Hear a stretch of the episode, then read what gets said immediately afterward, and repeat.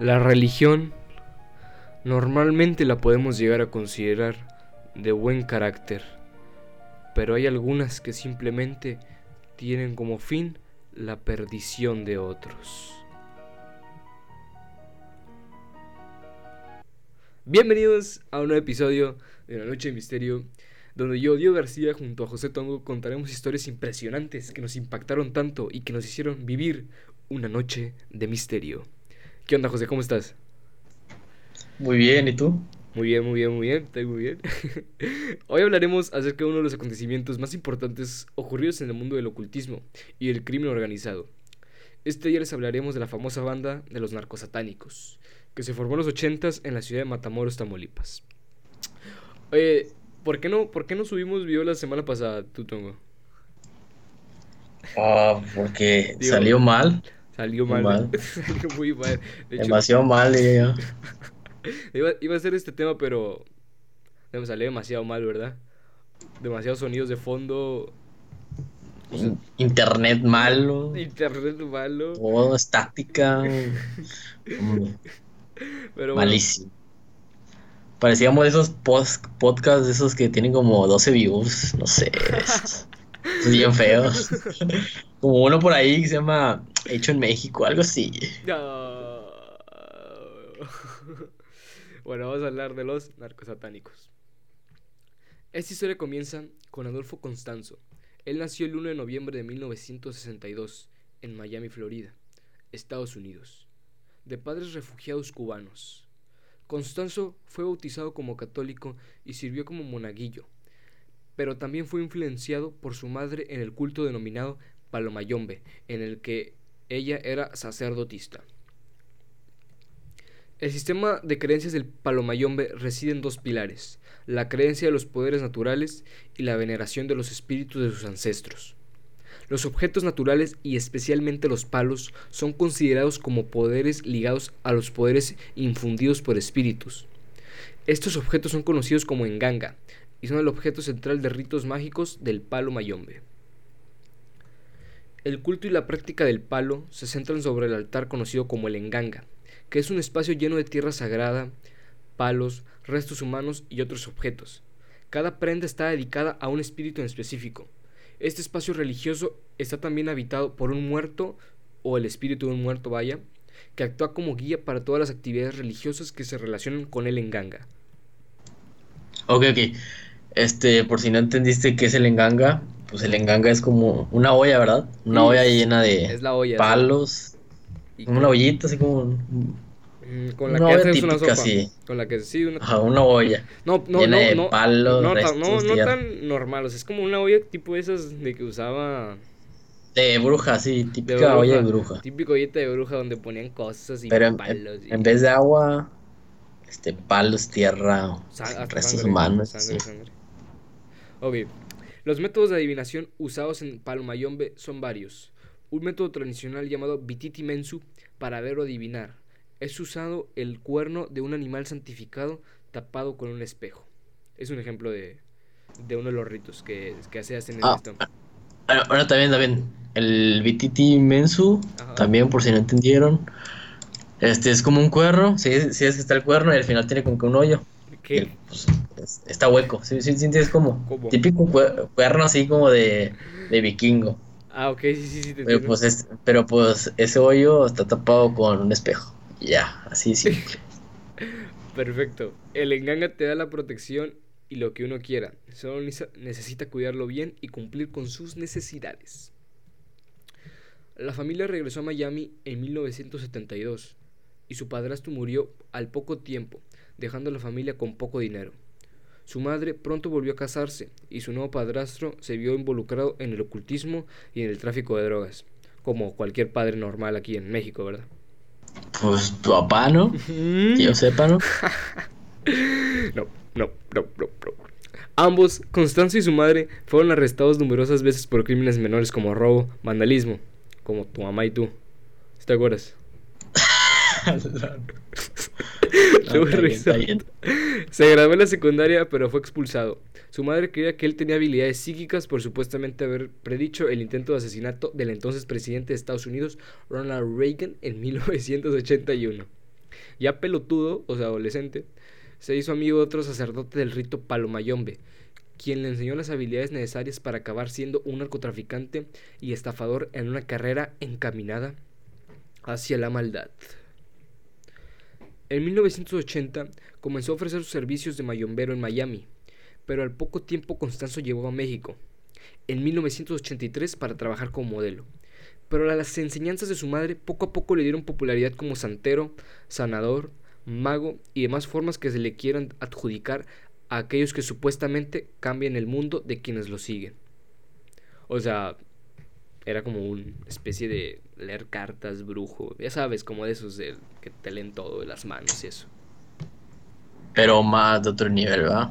Ah, sí, un poquito de un nivel así como que más de tu abuelita, ¿me entiendes? O sea... Al... o sea, tipo... No, no era la típica señora de la de las cartas, ¿me entiendes? O sea, era una persona ya tipo que... O sea, un poquito más... Pues sí. Pues obviamente, ahí dice, pero pues los de las cartas son bien fake, este ya está haciendo cultos ¿Tú así, crees en eso, lo de las cartas? sacrificios humanos. La verdad, ya no, yo no creo, yo creo que si vas y le dices, este, le cuentas una historia diferente, te va diciendo lo que quieres oír, yo digo. Mm, no, pero es que, quién sabe, porque a veces como que sí latinan. O sea, yo no sé, o sea, yo he escuchado que dicen que pues latinan, o sea, no sé, no que latinan, pero que dicen cosas en realidad.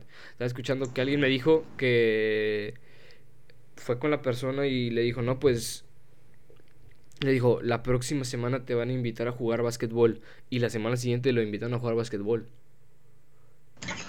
Ay, pero es que ya estás platicando de que no me gusta el básquetbol y lo entreno y así, y ya te diciendo, la otra semana Pero se Vas tiene, a ir se a tiene un que hacer partido. como que la que cierra los ojos y empieza a tocarse la cabeza y... Así tiene que ser. Y yo nunca entendí lo de las cartas. Te lo juro que siempre quería saber qué significan Ah, las cartas. con el diablo así, con Jesús y así. Yo tampoco sé. Pero no sé, no entiendo lo que tienen las cartas. Un día fui como que a una expo y había un señor muy gordo, cabe recalcar el peso. eh, y pues empezó a leer cartas, pero mi mamá me dijo, no, estaba chiquito. Y mi mamá me dijo, no, vente para acá, qué asco. Y ya. Mm. Ujú. Te lo juro que tu mamá también lee cartas, hermano. Te lo juro. Imagínate, güey, es que yo he escuchado como que ese pedo sí, te, sí es del diablo, o sea, en buen plan. Nah, o sea, O sea, va- nah, yo creo que eso no existe. No, yo creo que eso no existe. Magias ocultas, un pedacillo, o sea, magia negra, esas mamadas. Como lo que vimos en el caso Josué. Ha de ser más o menos, pero no creo que lo de las cartas sea verdad. Siento que es un poquito más verdad lo del. Lo del vudú y así, no sé. Eso, ¿me entiendes? Esas un poquito más extensas. Pues sí, pues es que ah, yo no creo que se pueda predecir el futuro. Es, es posible, ¿no? Pues, Yo digo. pues, no sé, la verdad. al- no sé, a lo mejor en un, en un futuro pueden leer el futuro. Quién sabe. Además, que Constanzo también se ganó el nombre del padrino. ¿Por qué? Porque pues ayudó a todas las personas y les decía un poquito de su futuro y qué iba a pasar. Y era como el padrino, como que así le dicen a las personas de que, no, pues nos encontramos con un padrino y nos va a ayudar. Es como que le dice, le- se le adjudica ese nombre a las personas tipo que te dan apoyo o así, o sea, ¿sí me entiendes? ¿Y por qué se llama, y por qué se llama el padrino el, el, el God? Ah, no, no es cierto. Ah, no, sí. ¿De qué hablas? ¿Qué, qué, qué es Godfather? God- padrino, ¿verdad? Godfather, pues la traducción es... El, el, el de la película. Por eso, el padrino. ¿Qué se llamaba ese, sí? Pues ese ya es mafia en azul, negra. Sí, es mafia, eso ya es Pues más. ¿me Ah, pues de ser, ah, pues de ser lo mismo. Se han de basar en eso. también. ¿Me entiendes? O sea, em- se empezó a decir eso. No, no, no, no es cierto, güey. No sé, güey. Pero el padre Godfather, creo que sí es padrino. No sé. Los rituales de purificación o limpias le dejaban ganancias que iban desde los 8 mil a los 40 mil dólares mensuales. Entre sus devotos había jefes del crimen organizado, altos funcionarios, celebridades y agentes de la Policía Judicial Federal. Hasta se llegó a decir que el ya difunto Juan Gabriel había participado en algo de los narcosatánicos. Por ahí me habían contado. Por ahí un amigo, ah, un camarada. Eh, no me, me va a volver mayombero, 40 mil dólares mensual. Vea que sí, pero... Y no es satánico esto, o sea, ser mayombero no es satánico, o sea, A lo mejor lo dicen así por lo que hacían, pero ser mayombero no es satánico. Simplemente es ser mayombero. No era extraño que Constanzo, como extranjero, se moviera en Matamoros, uno de los puntos fronterizos más importantes del país. Pronto estableció ahí su culto, a través del cual vendía droga que le proporcionaba, que le proporcionaban sus aliados del narco, a cambio de supuesta protección mística. Así que el cuidado de los del narco. Yo escuché que hasta él empezó a decir dónde se iban a poner los las bandas, de, o sea, los otros bandos y los interceptaba con, la, con los narcos que estaban y sí latinado, o sea, sí estaba ahí, o sea, sí predecía lo que iba a pasar. Usan, usando su adivinación.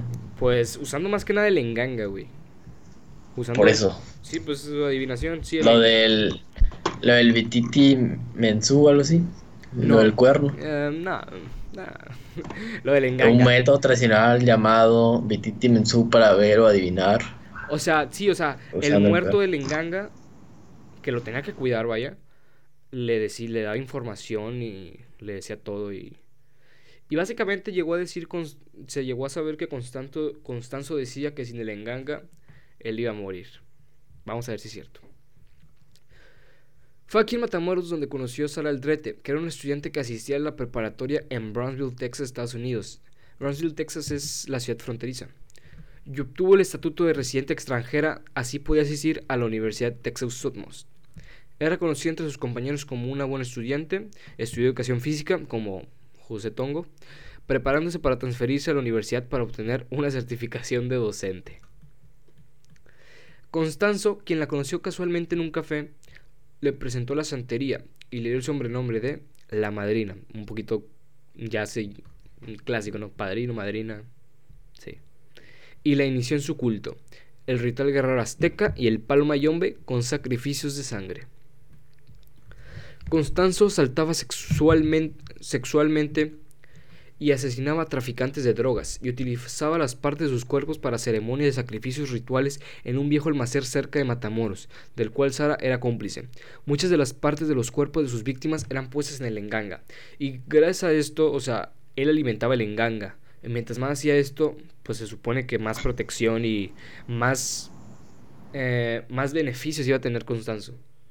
Ah, o sea, se, tenía que alimentar constantemente. Sí, el, el, el, enganga se tenía que alimentar, se tenía que cuidar, vaya. Pero que el enganga que quisiera. O sea, o sea, ponías algo y desaparecía, o como, o sea, que ponías algo y.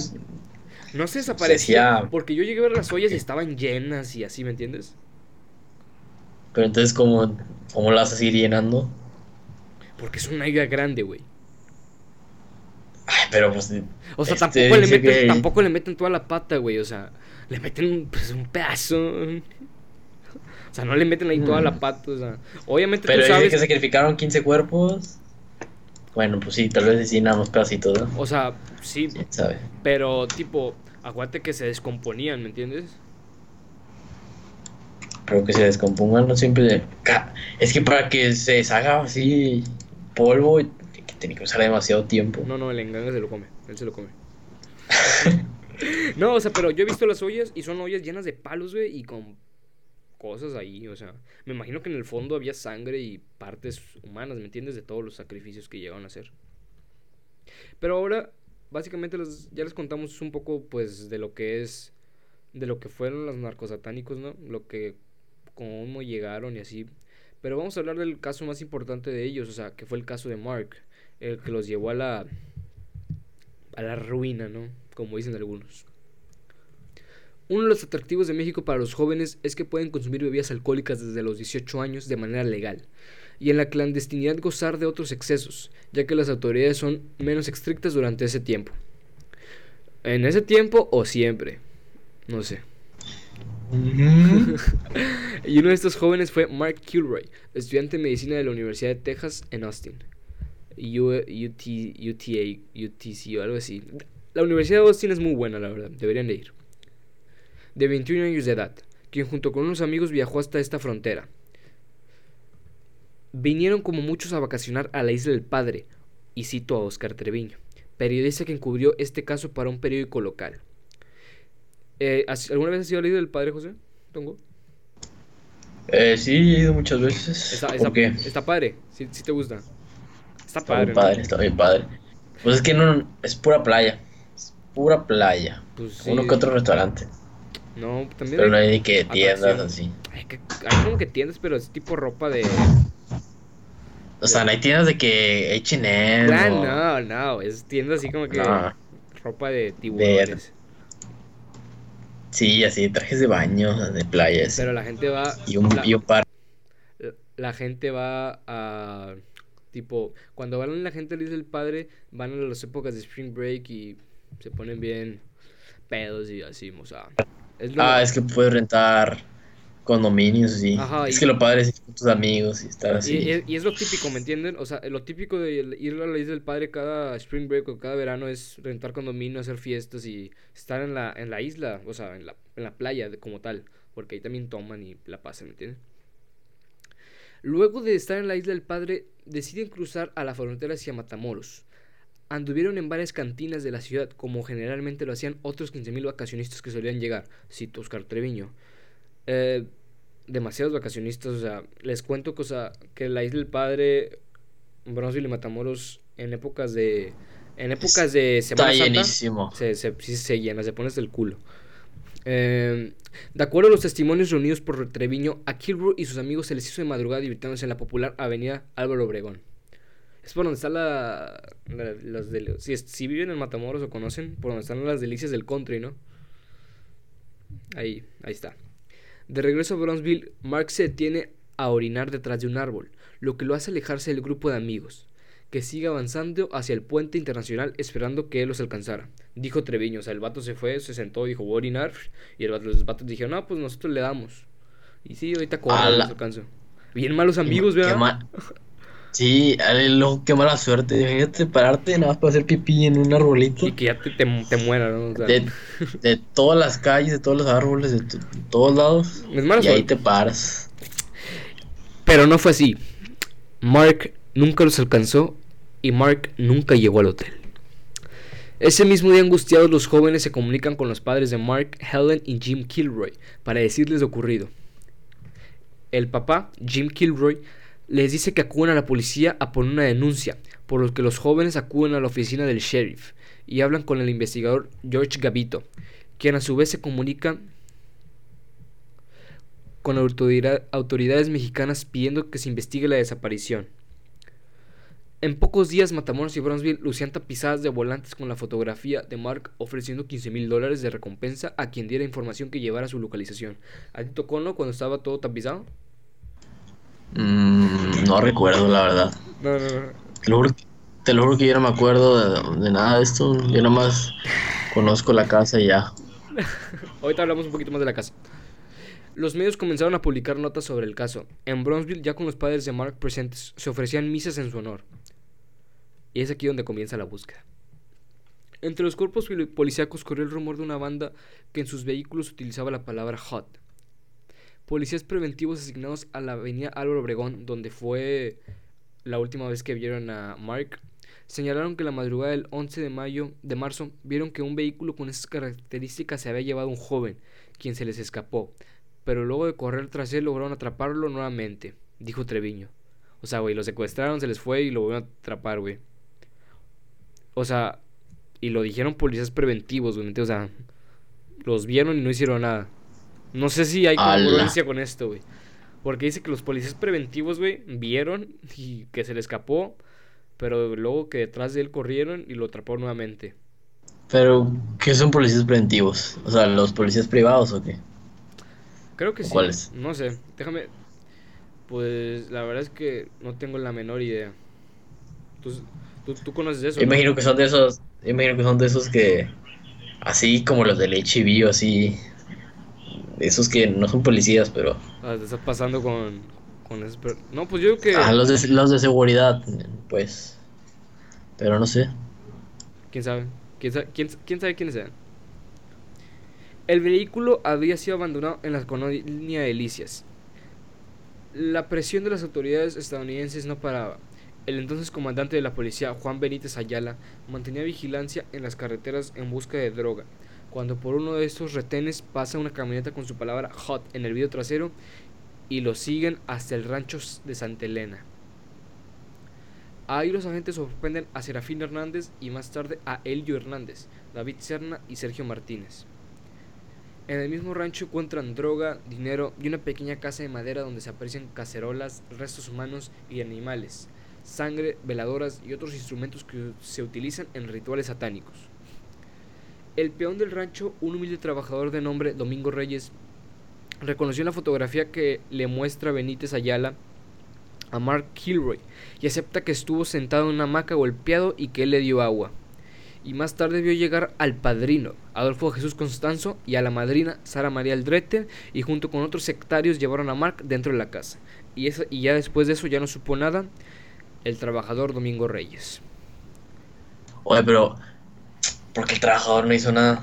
O sea, qué raro. Es que como que Domingo Reyes suena como que de un señor ya bien viejito y arrugado y así, ¿me entiendes? Sí, era así como que esos con sus sombreritos y camisa de botones. Pero la camisa de botones ni bien amarrada, ¿me Bien aguada. Ajá, ajá. Y, o sea, y así bien abiertita. Y... Es que son así como de telita, así como de tela ancha, no sé cómo. Y con un pantalón tipo de rancho, ¿me entiendes? De, de, Ajá. Y botas. Sí.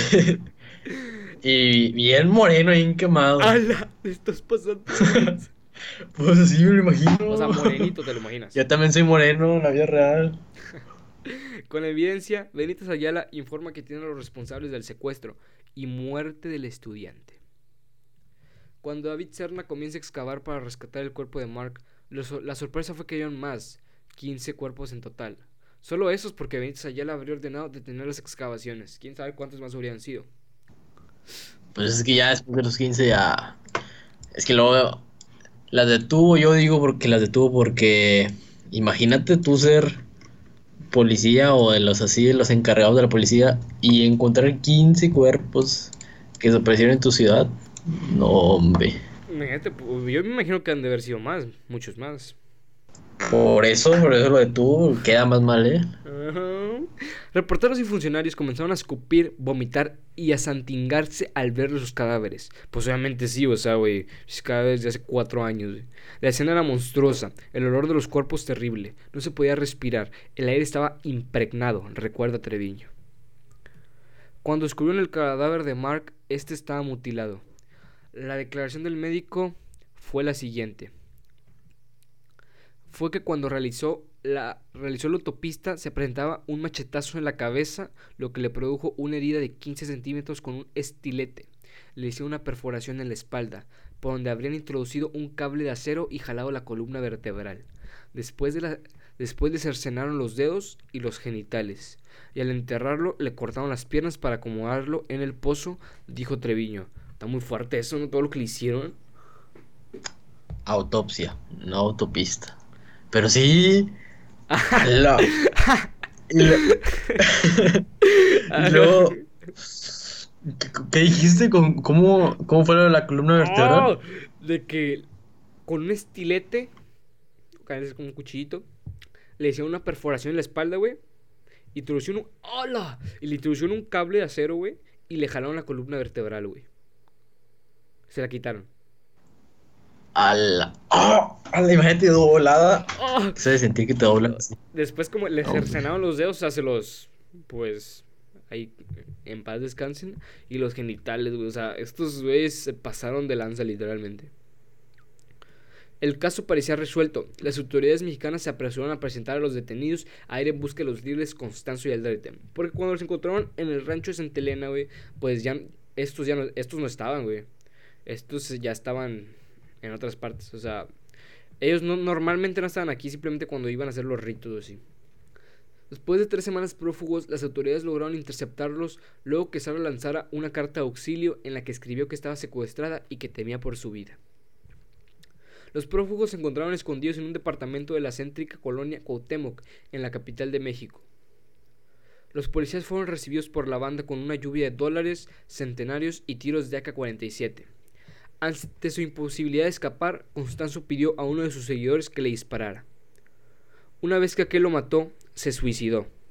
Otros creyendo que eran invisibles, porque para los que muchos no sepan, al hacer toda la ceremonia del enganga, al matar gente y, en el, y al enganga meterle cosas, meterle la sangre, meterle cuerpos, creaban un brebaje que la gente tomaba. Y que según Constanzo te hacía invisible, que obviamente era totalmente falso, o sea, te veías al 100%, güey, o sea, lo peor es que la gente se la creía, güey, la gente se tomaba ese brebaje de personas y creían que no, no me veo.